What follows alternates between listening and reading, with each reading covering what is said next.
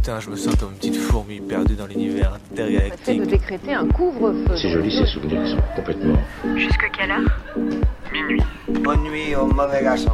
Et alors justement, plus un souvenir est enlevé, effacé, plus il est présent. Parce qu'il n'y a pas de, il n'y a pas de souvenir en fait. Minuit. Décousu. La nuit, ce sont des petits groupes très mobiles qui ont sévi dans mes yeux, Saint-Priest, Dessines, Vénissieux, Lyon. On est encore réveillé sur Canu. Si on, si on l'évoque, s'il y avait une image pour le montrer, ce serait mieux sans doute.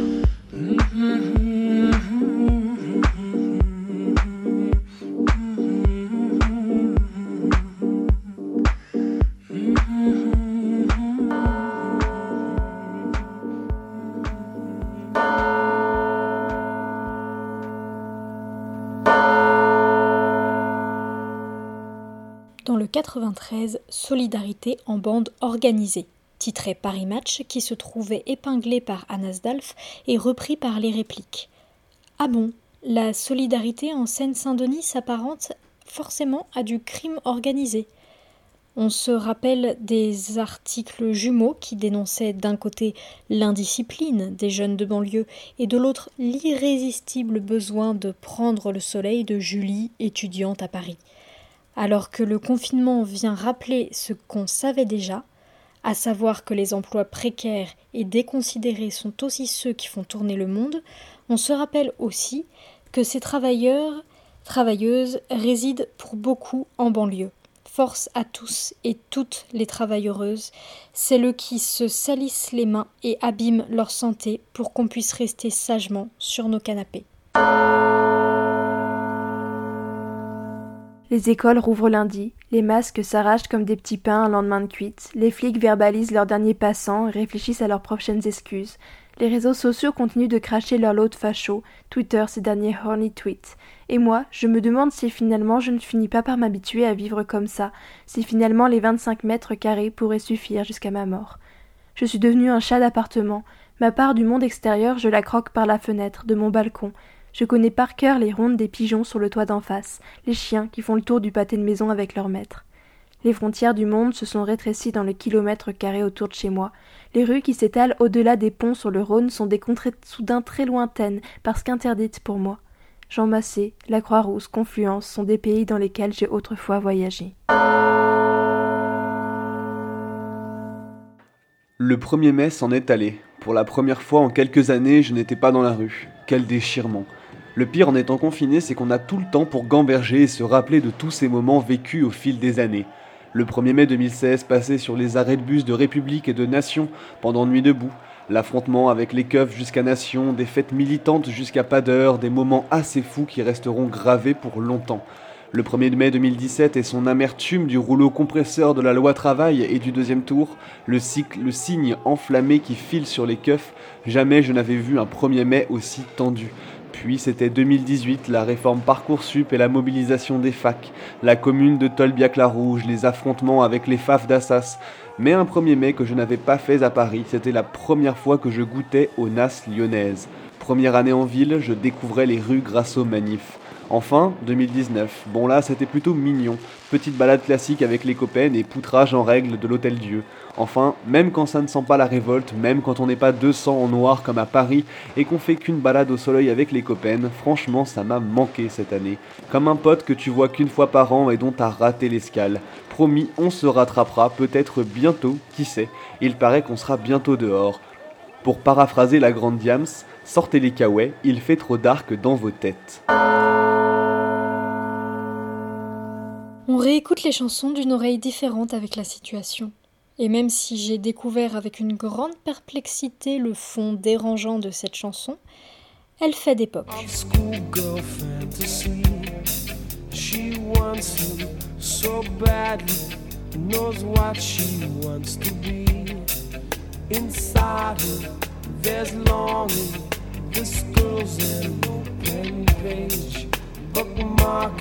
She's so close now.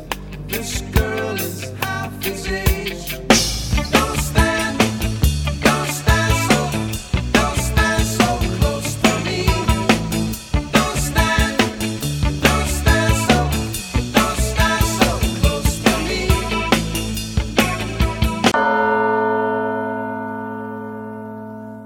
Pourquoi se contenter de son appart, de sa maison de campagne, quand on peut vivre le confinement comme une expérience d'érémitisme complète, s'éloigner de la civilisation et la laisser s'éteindre en étant soi-même loin de tout, hors de danger, confortablement installé dans une grotte du massif de la Sainte-Victoire c'est ce que se sont dit deux rêveurs qui ont établi un camp en toute clandestinité, lits, matelas, commodes, tapis, cadres appuyés contre la paroi.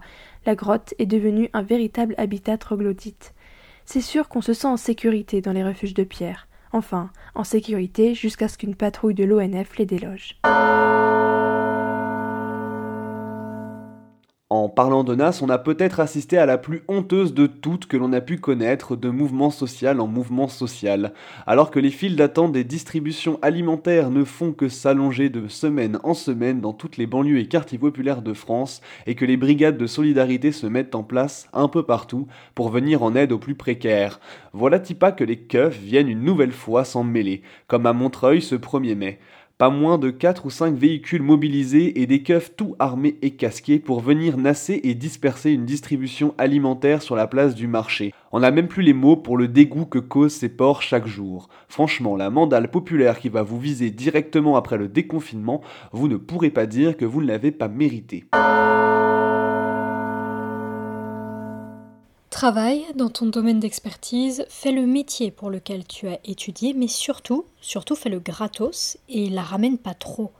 En substance, c'est comme ça qu'on traite les couturières en ce moment, qui fabriquent des masques à la chaîne, comme à l'usine, sauf que bénévoles. Et les fabricants de gel hydroalcoolique, les fabricants de respirateurs, eux, ils ne participent pas à l'effort bénévole de guerre? À quel moment on s'est dit que le travail de ces femmes qualifiées ne serait pas rémunéré. La honte aux exploitants, la honte au travail invisibilisé et sous-estimé des femmes. Sur la planète du Petit Prince, il y avait comme sur toutes les planètes de bonnes herbes et de mauvaises herbes. Par conséquent, de bonnes graines de bonnes herbes et de mauvaises graines de mauvaises herbes. Mais les graines sont invisibles. Elles dorment dans le secret de la terre jusqu'à ce qu'il prenne fantaisie à l'une d'elles de se réveiller. Alors elle s'étire et pousse d'abord timidement vers le soleil une ravissante petite brindille inoffensive. S'il s'agit d'une brindille de radis ou de rosier, on peut la laisser pousser comme elle veut. Mais s'il s'agit d'une mauvaise plante, il faut arracher la plante aussitôt, dès qu'on a su la reconnaître. Or, il y avait des graines terribles sur la planète du Petit Prince. C'étaient les graines de baobab. Le sol de la planète en était infesté. Or, un baobab, si l'on s'y prend trop tard, on ne peut jamais plus s'en débarrasser. Il encombre toute la planète, il la perfore de ses racines. Et si la planète est trop petite, et si les baobabs sont trop nombreux, ils la font éclater. Ah, en ce moment, c'est dur de trouver des moments de joie dans le flot d'infos qui se déversent sur nous en permanence. Difficile de trouver de quoi se remonter le moral, voire d'éviter les coups de panique collective sans se couper totalement du reste des gens qui nous entourent. Alors quand une type d'antifa vient ravager le local de génération identitaire dans le 15e à Paris, les larmes de joie montent quasi instantanément aux yeux. Comme quoi cette soirée du 1er mai n'était pas que morosité et tristesse d'un 1er mai mort et enterré avant l'heure, mais une belle chamaille, comme dirait l'autre. Du bruit de verre brisé qui nous manque tant, les petits slogans qui vont bien. Ah non, vraiment, tout y était. Et puis en plus, quand c'est dirigé punitivement contre les FAF, c'est pas seulement revigorant, c'est un vrai régal visuel et sonore. Vous écoutez Minuit décousu sur Radio Canu le 102.2.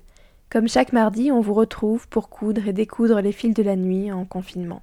Avec Colline et Bebeu, on mêle nos voix, vos voix aussi, pour créer une trame de confidence jusqu'à minuit. Des petites brèves personnelles d'actualité, comme vous venez d'entendre, un témoignage long, le doc, une fiction qui fait souvent peur, et un art nuit par lequel on commence ce soir et que Colline nous a concocté. Lorsque j'étais enfant, j'avais une sorte de rituel. Je me glissais dans la chambre de mon frère et je choisissais une bande dessinée dans la bibliothèque qui était sous son lit mezzanine alors qu'il râlait pour que je fasse au plus vite. Et bien souvent, mon choix se portait sur une aventure de Tintin.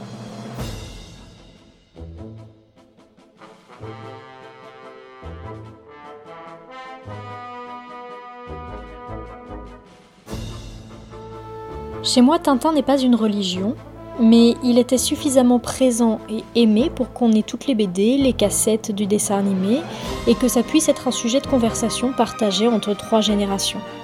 Mais avant tout, Tintin était nocturne, puisqu'il était celui qui m'accompagnait vers le sommeil. Sauf que maintenant que j'y repense, j'ai comme un doute, une impression diffuse. Quand est-ce que Tintin, lui, dormait? C'est vrai ça, quand j'imagine Tintin, c'est toujours en train de courir, de sauter d'une voiture ou d'un train en marche, en train d'explorer des paysages étrangers ou de plisser les yeux en disant Que se passe-t-il, Milou? Et ça, ce n'est pas seulement la journée. Ça se saurait si les méchants restaient tranquilles la nuit. Pour approfondir la question, j'ai tendu mon micro à un tintinophile de ma connaissance. Quand je te dis Tintin et nuit, c'est quoi les premières images que tu as en tête? Tintin et nuit, alors j'ai beaucoup d'images en tête. Euh, les images du Lotus bleu, parce que c'est un de mes albums préférés. Les scènes de nuit, alors il est à l'hôtel, euh, il attend les instructions en fait de, de Mitsui Rato qui veut le rencontrer. Et euh, il est sauvé par un homme qu'il ne connaît pas. D'abord, en fait, c'est il s'apprête à boire du thé et on est en pleine nuit. La fenêtre est ouverte et on tire sur la théière. Tout le contenu se répand à terre. Donc Tintin poursuit le tireur. Et là, il est arrêté en pleine rue. Il, il n'a pas, euh, n'a pas capturé celui qui vient en fait de lui sauver la vie, parce que le thé était empoisonné. Mais ça, il se rendra compte plus tard. Deuxième passage de nuit dans le Lotus Bleu, il a rendez-vous avec un homme qu'il ne connaît pas encore, et en fait c'est l'homme qui, qui a essayé de le sauver, qui est en fait le fils du chef des, des Fils du Dragon, donc l'organisation secrète chinoise qui lutte euh, contre en fait euh, l'emprise de l'opium sur euh, la population. Et donc dans le lotus bleu, il y a, y a le, le poison qui rend fou. Et donc ce, ce, ce fils qui était un sauveur pour Tintin est devenu fou et Je veut vais lui. vous couper la tête. Exactement. C'est euh, le plus connu. Mais à la base, c'était quelqu'un de, de très important qui veillait sur Tintin. Et donc, dans deux passages de nuit, il a rendez-vous. Et je crois qu'il demande à un policier euh, Tai Pai Lung. C'est euh, l'endroit euh, du rendez-vous. Et il y a une petite lanterne accrochée. Et c'est vraiment en pleine nuit, on se demande euh, qui est-ce qu'il va découvrir dans cette petite cabane un peu isolée de tout. Est-ce que tu dirais que la nuit, c'est une période de grande, euh, de grande intensité chez Tintin? Est-ce que c'est des, que c'est des moments où il se passe beaucoup de choses? Oui, oui, oui. C'est des. En fait, il y a des, toujours des secrets qui sont dévoilés ou des, des secrets qui sont euh, entendus. On peut, citer par exemple euh, l'étoile mystérieuse, parce que là, c'est la nuit où la vérité se fait éclatante, c'est-à-dire l'étoile se rapproche de la Terre, donc on la voit la nuit, le, goudron. euh, le, goudron fond, enfin, tout euh, un passage justement avec l'obscurité parce que les trottoirs sont noirs, il y a la nuit, mais il y a les étoiles qui brillent et une étoile en particulier qui se fait de plus en plus brillante. La nuit, à, la nuit dans le désert aussi, ça c'est particulier, dans, notamment dans l'or noir, où il y a, une scène de terrorisme, enfin de... les méchants font exploser un pipeline, et donc Tintin assiste à ça, et là il y a le feu qui jaillit dans la nuit de ce, de qui explose. La nuit à Wadesda dans Coq en stock, où il retrouve euh, Don, Fig- Don, il s'appelle déjà Don Oliveira di Figuera, pardon. Euh, et il se cache dans les tonneaux parce qu'ils euh, ils sont recherchés partout avec le capitaine Haddock. Et c'est la nuit, donc Haddock, qu'est-ce qu'il fait la nuit? Il dort, contrairement à Tintin, qui est le héros et qui, justement, qui fait beaucoup de choses la nuit.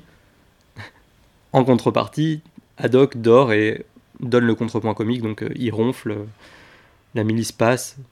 Et donc là, il y a une scène comique avec Don Oliveira de Figuera, qui est réveillé par la milice, qui lui demande de dormir moins fort. euh.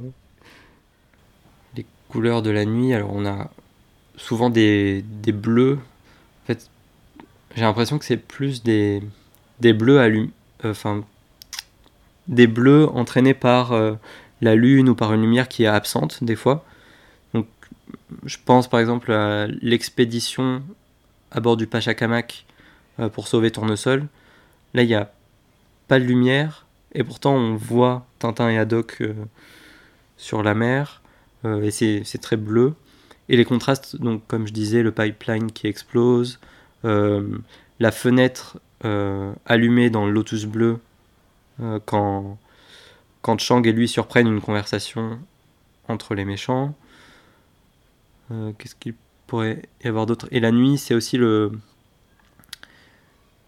La nuit et l'obscurité sont aussi des moments où euh, les choses disparaissent, où on ne voit pas, justement, il y a des cases noires qui permettent en fait à RG de, par exemple, en une case, de figurer un, en- un enlèvement. Il y a vraiment des cases noires, un, un carré noir, quoi. Il me semble, en fait, un carré noir avec euh, des onomatopées dedans, il me semble. Dans, dans Tintin en Amérique, il me semble qu'il y a ça à la, à la fin quand il se fait capturer dans le grand dîner. Et puis il y a des cases noires, euh, c'est bon, c'est moins lié à la nuit, mais c'est lié à l'obscurité, c'est-à-dire quand Tintin tombe, par exemple, euh, dans, euh, dans le crabe aux pinces d'or, quand il tombe à un moment dans une, dans une sorte de cave souterraine, ben là il y a une case noire pour figurer qu'il s'est un peu évanoui en fait. Et alors, en avant-première, est-ce que tu peux nous dire quand Tintin dort-il? Ben Tintin fait des rêves, euh, Tintin dort, Mais pas la nuit. ben peu la nuit. euh, C'est vrai qu'on a, mais en même temps, si on voit la nuit dans la bande dessinée, c'est pour voir agir le héros, c'est pas pour le voir dormir. Donc c'est logique. Ou alors il dort, il y a une fenêtre qui se brise, et là il y a un Exactement. message. Raskar Kapak. Tu penses à Raskar Kapak. Donc euh, Tournesol, Haddock et Tintin qui font le même rêve avec Raskar Kapak qui débarquent dans leur chambre. Et en même temps, il y a une tempête. Donc euh, c'est les boules de cristal qui explosent par terre. Mais c'est aussi la, fenêtre qui explose. Donc c'est vraiment très bien fait. C'est-à-dire que dans tous nos rêves, on a fait l'expérience de quelque chose qui se passe à l'extérieur qui est transformé par euh, l'univers onirique. Et là, c'est parfait parce que le, le lecteur, il voit Raskar Kapak agir, et en même temps, il comprend que c'est impossible.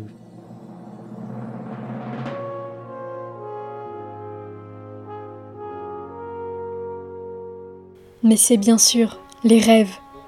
J'ai des souvenirs très nets et précis de cette horrible momie Rascarcapade, bien sûr, mais également du cauchemar de Tintin, coincé dans la pyramide, dans les cigares du pharaon. Oh non, cela ne se passera pas ainsi. Viens, Milou, il faut à tout prix sortir d'ici. Oh. Oh, qu'est-ce que c'est?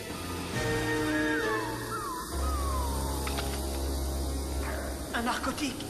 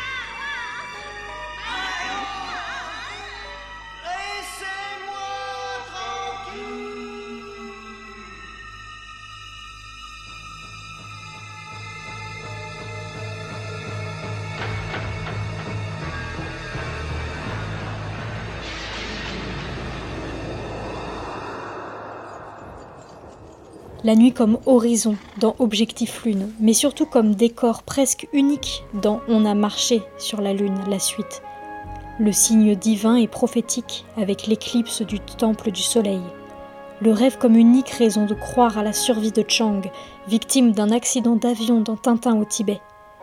Et Tintin, qui doit se faire des grasses maths de fou à Moulinsart pour compenser ses jours et ses nuits à courir contre les méchants pendant que c'est Nestor qui se tape tout le sale boulot.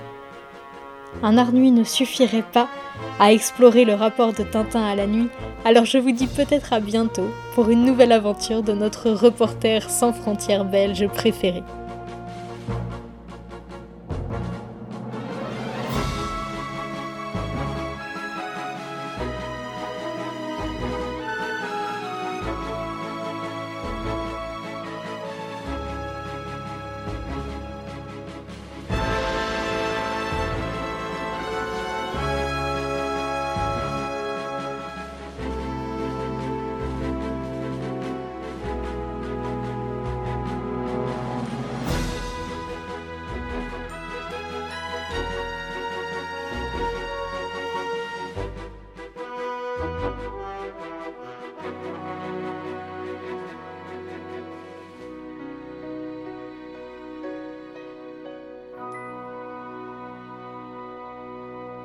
Et vous écoutez toujours Minuit décousu le 23 minuit du mardi soir sur Radio Canu avec Colline et Maë. Après ce détour bédéphile fait par Colline pour la nuit qui m'a rappelé bien des moments assez incroyables vécus quand j'étais minot et dont la musique m'a transporté jusqu'au programme de France 3 du dimanche soir pour les gamins où la fin du programme siffle la fin du week-end et le retour au business de la cour de récré. Mais enfin, je diverge. Après ce tour du côté de l'Arnuit, c'est à mon tour de vous proposer un petit documentaire à propos de Sam Ray, écrivain de poésie qui a chaleureusement accepté que je prépare mon insert téléphonique maison afin de recevoir son témoignage. Yel a publié l'année passée aux éditions Baudelaire un recueil de poèmes intitulé Aux enfants perdus. Je vous laisse découvrir à travers ce petit doc la jeunesse de ce très très beau projet. Vous êtes toujours sur Radio Canu, le 102.2, minuit décousu, le 23h minuit du mardi soir. Je peux pas envisager une seule minute de ma vie sans lutter.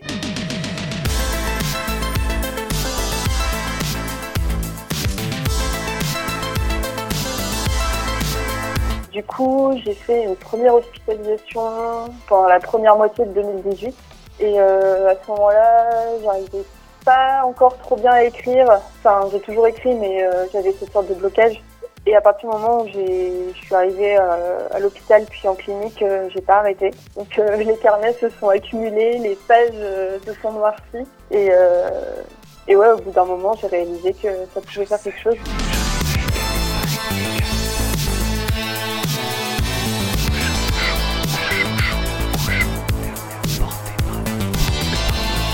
En lui-même, je suis restée une semaine et pour moi, il a été, euh, enfin, ça a été synonyme d'un début de traitement. C'est là que j'ai découvert euh, le fait d'être shootée. Et c'est là que j'ai commencé à écrire des trucs. En étant complètement shootée et en n'ayant quasiment aucun souvenir de ce, du moment où je l'avais écrit.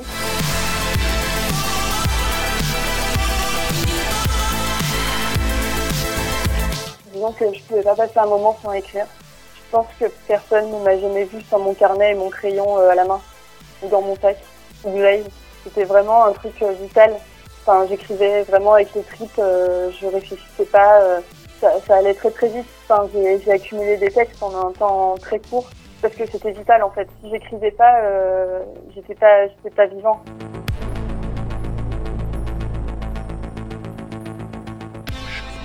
Nous chevauchons le couchant une dernière fois, portés par la force que nous n'avons plus.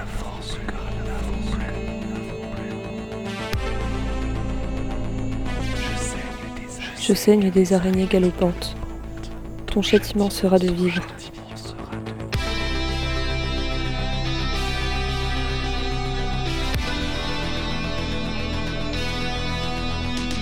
Par exemple, un moment où euh, il y a un ami qui a fait une tentative de suicide euh, dans le service et bah, du coup tout le service était complètement angoissé et les soignants euh, ont paniqué et nous ont tous shootés.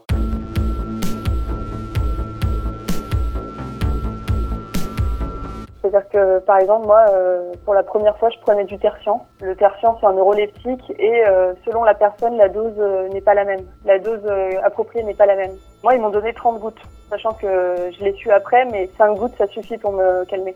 30 gouttes, c'était un bad trip de 3 jours. C'est-à-dire que pendant 3 jours, tout le service était zombie. On n'a pas bougé de notre chambre, on mangeait pas, on était tous en grosse déréelle, euh, dissociation, dépersonnalisation, ce genre de trucs. Et à ce moment-là, le seul truc qui m'a permis de garder une trace de ce moment, c'est l'écriture.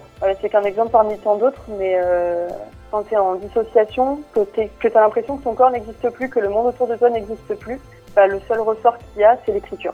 Même si tu as l'impression que ton texte n'est pas réel, que la sensation d'écrire dans ta main, elle n'est pas réelle. Et j'ai quasiment pas de souvenir de ce moment-là, sauf par mes textes. Et je pense que ça résume assez bien le rapport que j'avais avec, euh, mes carnets et avec ce que j'écrivais euh, pendant toutes mes hospices. C'est un truc vraiment vital et euh, viscéral.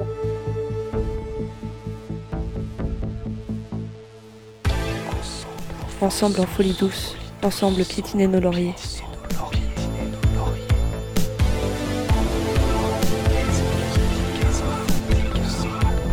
Les enfants d'Icar à la peau de cendre seront les premières à lever à nouveau le regard vers les nuages sombres de leur défaite.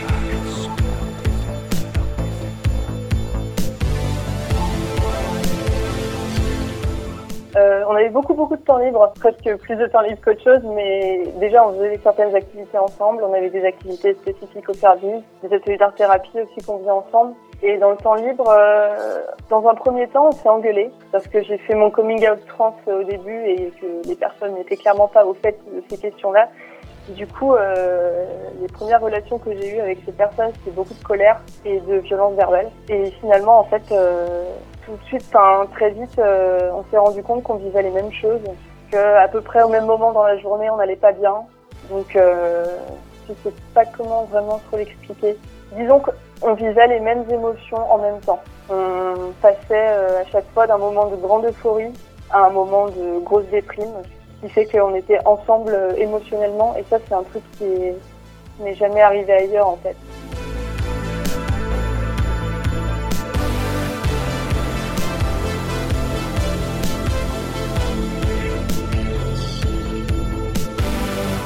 À la limite d'avoir une connexion avec quelqu'un, de comprendre la personne et que la personne te comprenne.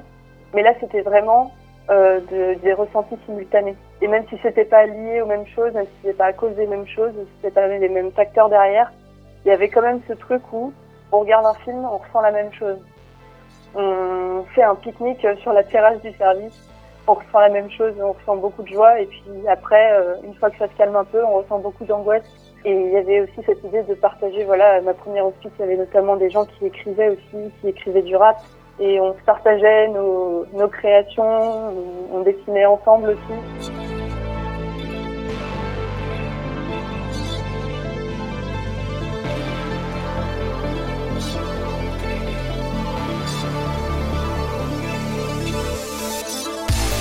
Encore des dessins à quatre mains euh, de ma deuxième hospice, par exemple. Et euh, voilà, on explorait euh, nos, mo- nos moyens d'expression ensemble.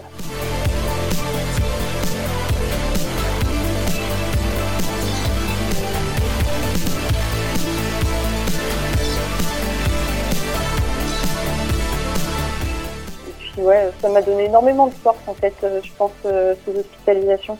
Et ouais, de, de vivre en tant que personne trans euh, dans, dans une clinique, c'est pas, pas évident. Voilà, dès la première réunion avec les responsables de la clinique, euh, je les ai tout de suite euh, fait chier sur... euh, voilà, on était deux personnes trans dans le service et on était deux à se faire euh, deadnamer. Enfin, j'avais pas encore changé de prénom, mais à se faire appeler madame, euh, ce genre de truc. Et, et ouais, dès la première réunion, je leur ai fait, alors je vous explique, ça va pas le faire du tout. ouais, la clinique, c'est à la fois devenu un terrain de jeu, dans le sens où euh, bah, je m'amusais avec des personnes, mais aussi un terrain de lutte. Et ça m'a vraiment fait du bien d'avoir le moyen de lutter dans mon nouveau lieu de vie. Parce que je peux pas envisager une seule minute de ma vie sans lutter. Même si c'était pas une lutte contre la dépression, parce que de toute manière, la lutte contre la dépression, elle était présente, mais euh, d'avoir du militantisme, euh, même dans, même dans ces moments-là, euh, ça m'a donné beaucoup de force.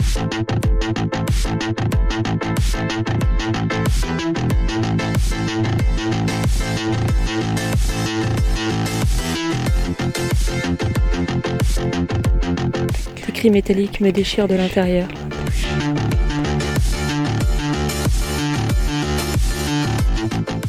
Enfant lunaire d'une vie hors de tout contrôle, gloire des gosses éternels.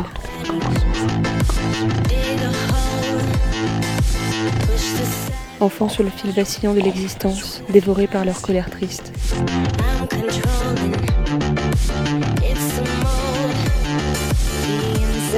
Pense que bah, justement, j'étais avec des personnes qui ne connaissaient pas grand-chose, ou du moins la première hospice. À la deuxième hospice, il y avait des personnes qui s'y connaissaient déjà un peu plus, mais rien que ma propre existence était une lutte en elle-même en fait. C'est-à-dire que je- même si c'est un truc euh, que je m'autorise plus à faire forcément, je disais aux gens si vous avez des questions, posez-les-moi. Donc ça passait déjà par de la pédagogie.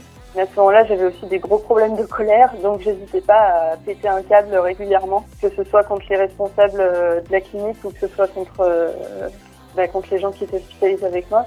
Donc euh, c'est pas pas forcément toujours facile. Enfin là, par exemple, là quand je relis quand je relis mes textes, il y a quand même beaucoup beaucoup de colère, de la colère que je ressens toujours, mais c'était vraiment amplifié par la dépression. Ça avait, disons que cette lutte, elle était d'autant plus importante que non seulement il fallait que je reste en vie, tout simplement, mais aussi qu'il fallait que je me batte en tant que personne trans pour rester en vie dans ce monde-là.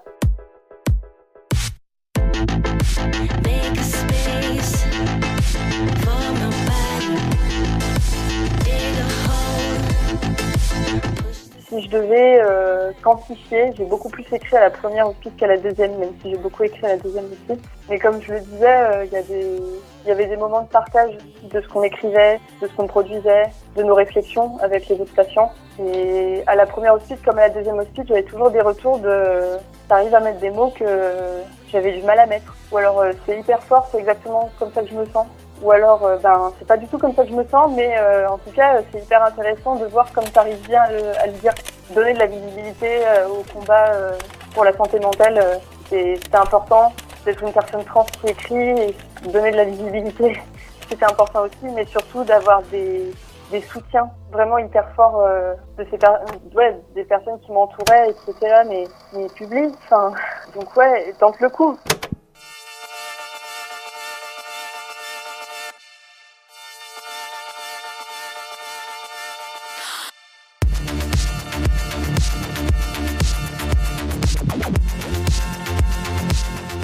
Arrivé à peu près au même moment euh, que le moment où j'ai changé de prénom. Et il y a une personne qui m'a dit quelque chose qui m'a trop marqué et qui s'applique aux deux en fait. Je suis allée la voir euh, pour lui dire, bah voilà, je rêve que je m'appelle Sam. Euh, Est-ce que tu penses que tu penses que vous pouvez m'appeler Sam? Est-ce que tu penses que c'est ça mon prénom? Et elle m'a regardée, elle m'a fait, mais tu sais, je pense que tu as juste besoin que quelqu'un te parce que tu as déjà pris ta décision. Et elle m'a répété la même chose pour le bouquin.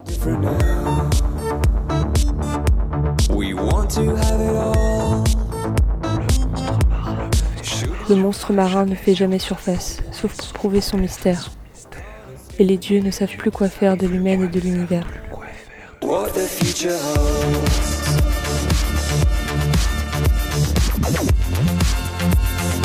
Waiting for the stars to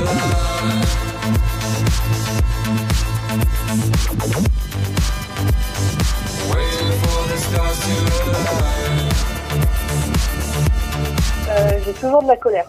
Disons que la clinique, ça m'a aidé à gérer mes crises de colère. Donc à les, à les faire passer par des moyens euh, physiques en évitant de frapper des gens, même si je frappais personne, mais en évitant de me faire mal en étant en colère. quoi. Et là, euh, j'ai pu rencontrer un, un réseau de personnes militantes, j'ai pu m'investir dans des orgas euh, pour voilà, notamment organiser une manif. Donc de rencontrer des personnes qui sont aussi révoltées que moi, ça, ça me fait du bien. Enfin voilà, disons que la colère est toujours là, mais elle est de plus en plus changée en révolte, que je trouve un peu plus sain, en tout cas pour moi. Donc ça me permet de rester en vie, quoi, parce que la colère, c'est vite autodestructeur. Even if I'm afraid to see, can't escape the need to. Et, et voilà, là, par exemple, en confinement, la colère, elle est toujours présente. euh, et puis politiquement, euh, à partir du moment où tu commences à te renseigner un peu, euh, comme je l'ai fait sur bah, sur l'anarchie, sur les luttes, les luttes politiques de ce genre-là, forcément que la colère, elle prend beaucoup de place. Du coup, je pense qu'elle a juste euh, évolué de telle manière à ce qu'elle ne me détruise plus, mais qu'elle me pousse à agir et à faire des trucs qui me font du bien et qui font du bien à d'autres personnes.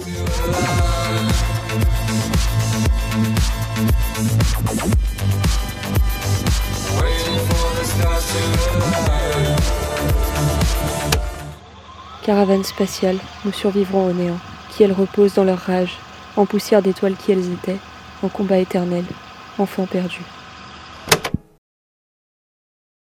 On remercie encore Sam pour son précieux témoignage et on vous conseille à tous de mettre la main sur un exemplaire du recueil Aux enfants perdus aux éditions Baudelaire, rempli de chouettes textes et de très très belles illustrations. J'en profite pour vous rappeler, chers auditeurs, que vous aussi vous pouvez participer à l'émission pour coudre et découdre les fils de la nuit avec nous, soit pour un témoignage comme on vient de l'entendre, soit pour nous proposer un morceau accompagné d'une petite anecdote. Pour cela, vous pouvez nous contacter sur notre adresse mail minuitdécousu@laposte.net. Une petite deuxième fois pour être sûr, minuitdécousu@laposte.net. On se chargera de vous recontacter. Cette semaine, on a d'ailleurs reçu un appel autour d'une anecdote plutôt cocasse sur une chanson toute particulière de Radiohead. Je voudrais parler, c'est euh, No Surprise de Radiohead. Alors à la base, bon, cette chanson c'est parfait pour les moments de mélancolie, on va dire euh, en fin de journée devant un coucher de soleil au balcon. Mais là, dans ce cas, elle renvoie une autre anecdote. En gros, euh, pour mettre dans le contexte, j'étais avec une fille, c'était en fin de période durant les examens, et putain, il faisait chaud. Et j'étais vraiment claqué. Mais bon, comme on avait un peu de temps, on s'est dit, allez, euh, on va en profiter un peu au lit. Et là, le truc, c'est que déjà, on n'avait pas passé trop de moments intimes ensemble. On venait juste de se rencontrer, on va dire que c'était un peu frais, quoi. Du coup, voilà, on se découvre et tout. Et, mais je sais pas pourquoi, mais cette fois-là, mais impossible, mais, mais alors vraiment impossible de bander. On y a passé au moins une heure, et putain, j'y- arrivais pas, c'était affreux. Et bon, euh, alors à un moment, on fait une pause, réessaye, alors là c'est bon, là, ça commence à peine à rentrer, je dis, ouf, ouf, début de la mélodie dans l'appartement du dessus. Donc je dis, c'est une blague, ça, peut pas être Radiohead, pas, pas maintenant, pas comme ça. Alors on continue, et là j'entends le début des paroles, mais laisse tomber, tout est retombé à plat, mais j'ai pris un PLS du cosmos, et, euh, et là depuis ce jour-là, à chaque fois que j'entends cette chanson à l'extérieur, ben je fais gaffe de pas me retrouver à nouveau dans un moment de solitude comme ça.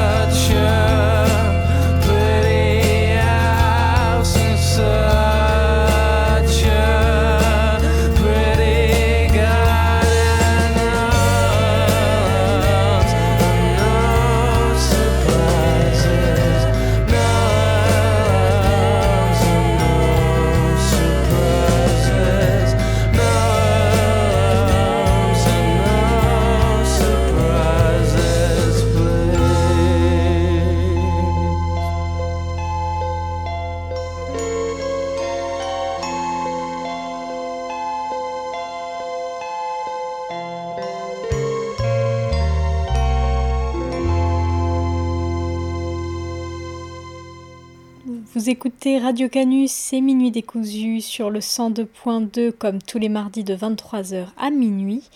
Et il me semble bien que l'émission touche à sa fin et que c'est l'heure de la traditionnelle histoire du soir. Alors comme c'est Maë qui s'en est occupé cette semaine, je pense que vous pouvez garder vos oreilles toutes ouvertes.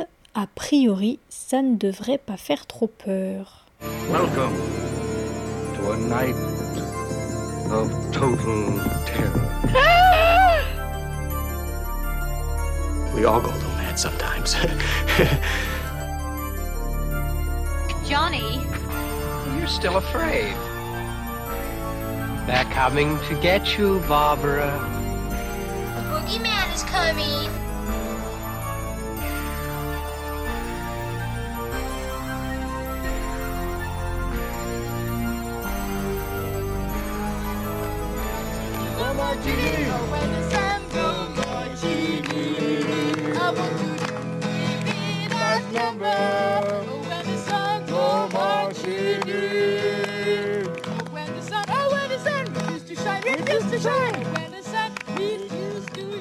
On s'est tous déjà raconté des histoires qui font peur, par plaisir de ressentir le frisson, pour rendre la chambre ou le campement plus chaleureux, pour rire des froussards et fanfaronner d'être les plus courageux. Je vous propose donc de vous mettre dans l'ambiance. On est dans une forêt. Sauf que c'est la nuit.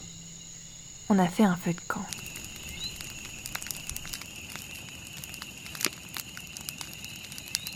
C'est l'histoire d'une vieille femme qui vit dans une grande maison isolée au cœur des champs de maïs. Pour seule compagnie, elle a un chien, pour la rassurer. Une nuit, elle est réveillée par un bruit d'eau qui goutte. Elle se réveille et va fermer le robinet de la salle de bain. En se recouchant, elle glisse sa main sous son lit et son chien la lui lèche. Cela la rassure. Le bruit continue, elle décide d'aller resserrer le robinet dans la salle de bain. Elle se recouche et glisse de nouveau sa main sous son lit et son chien la lèche de nouveau. Mais le bruit continue et la vieille femme n'arrive pas à dormir. Elle fait un dernier tour de la maison sans rien trouver et se recouche donc en glissant sa main sous le lit. Le chien la lèche de nouveau. Le bruit est toujours là et la vieille femme décide de localiser sa provenance. Le son vient de son placard. En l'ouvrant, elle découvre son chien égorgé, suspendu par les pattes arrière, se vidant lentement de son sang. Sur la porte du placard, un message écrit en lettres de sang. Les humains aussi peuvent lécher.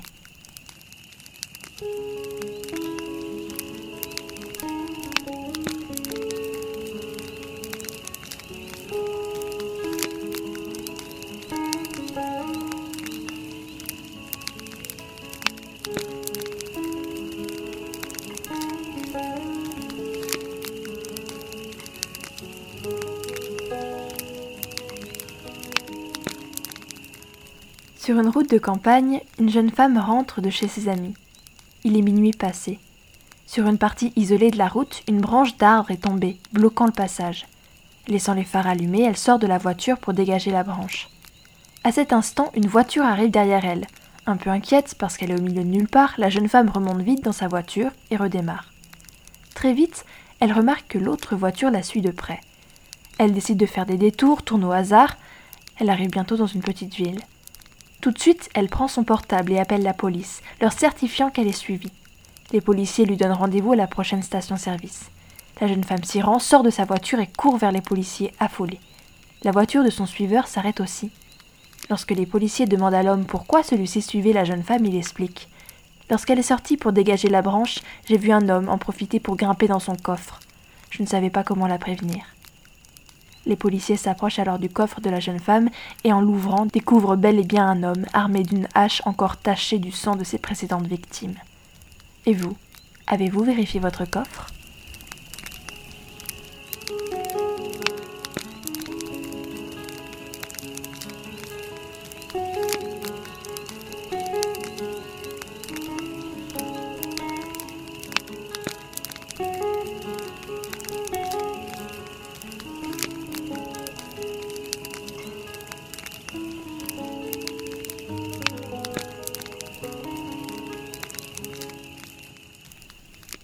Nous sommes en 1997. Une fillette de 9 ans que nous nommerons Anna organise une soirée pyjama avec quelques amis. L'une d'elles leur raconte alors l'histoire d'une certaine Mary Worth, une magnifique jeune fille qui aurait vécu il y a de nombreuses années. Suite à un très grave accident, Mary s'est retrouvée horriblement défigurée. Sachant à quel point cela la rendrait folle de voir son beau visage abîmé, ses parents lui interdirent de voir son reflet. Ils jetèrent tous les miroirs de la demeure sauf un, celui de leur salle de bain personnelle. Une nuit, Mary se faufila discrètement dans la pièce. Dès qu'elle découvrit son visage, elle s'effondra. Elle voulait tellement retrouver son ancien reflet qu'elle marcha directement dans le miroir pour le retrouver, jurant de défigurer à son tour tous ceux qui viendraient chercher Bloody Mary dans sa cachette. Après avoir entendu cette histoire, Anna et ses amis se disent que ce serait une bonne idée d'essayer pour voir. Elle s'enferme alors dans la salle de bain et répète devant le miroir Bloody Mary, Bloody Mary, Bloody Mary. Soudain, une des amies d'Anna se met à hurler tellement fort que la mère fait irruption dans la salle de bain. Elle allume la lumière et découvre une scène horrible. Toutes les filles sont assises par terre, paniquées. Une seule reste debout, agrippée au lavabo, figée de terreur. Le long de sa joue courent de profondes entailles sanguinolentes, de longues traces d'ongles laissées par le fantôme de Mary Worth.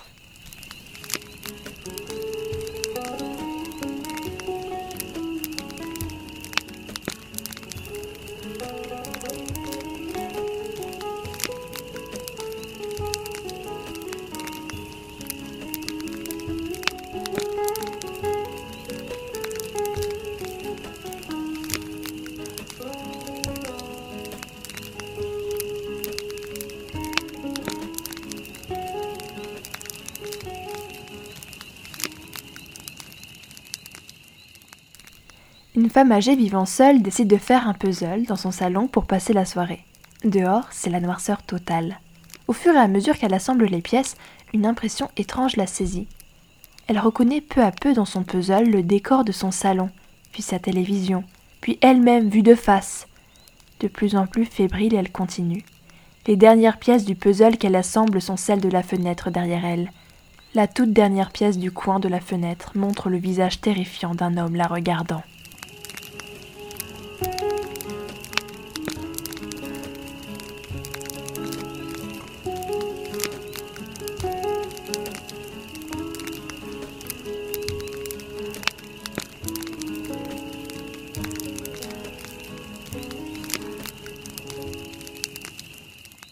C'est un homme qui sent des griffes pourrissantes lui déchirer la poitrine et une main froide se plaquer sur sa bouche. La dernière chose qu'il voit, c'est son horloge indiquant 1h07. Il se réveille. Il est 1h06.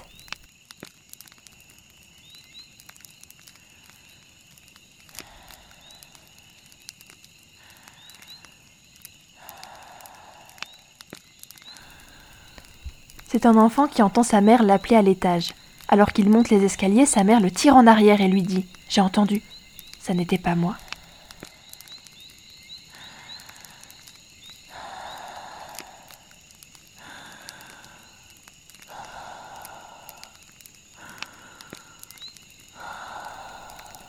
C'est une personne qui écoute des histoires d'horreur à la radio. Les bruitages sont de plus en plus chelous et elle songe à éteindre le poste. Mais la respiration qu'elle entend ne sort pas de la radio.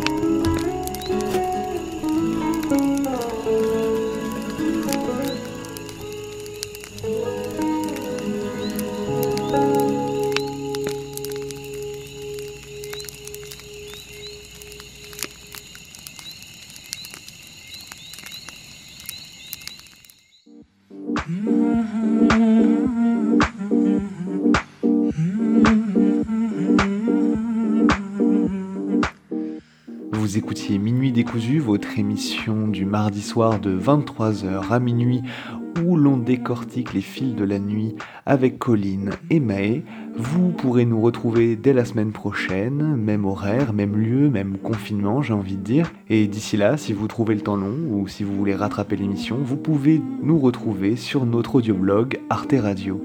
À la semaine prochaine et bonne nuit. خنکانتم که نشینیم در با من تو.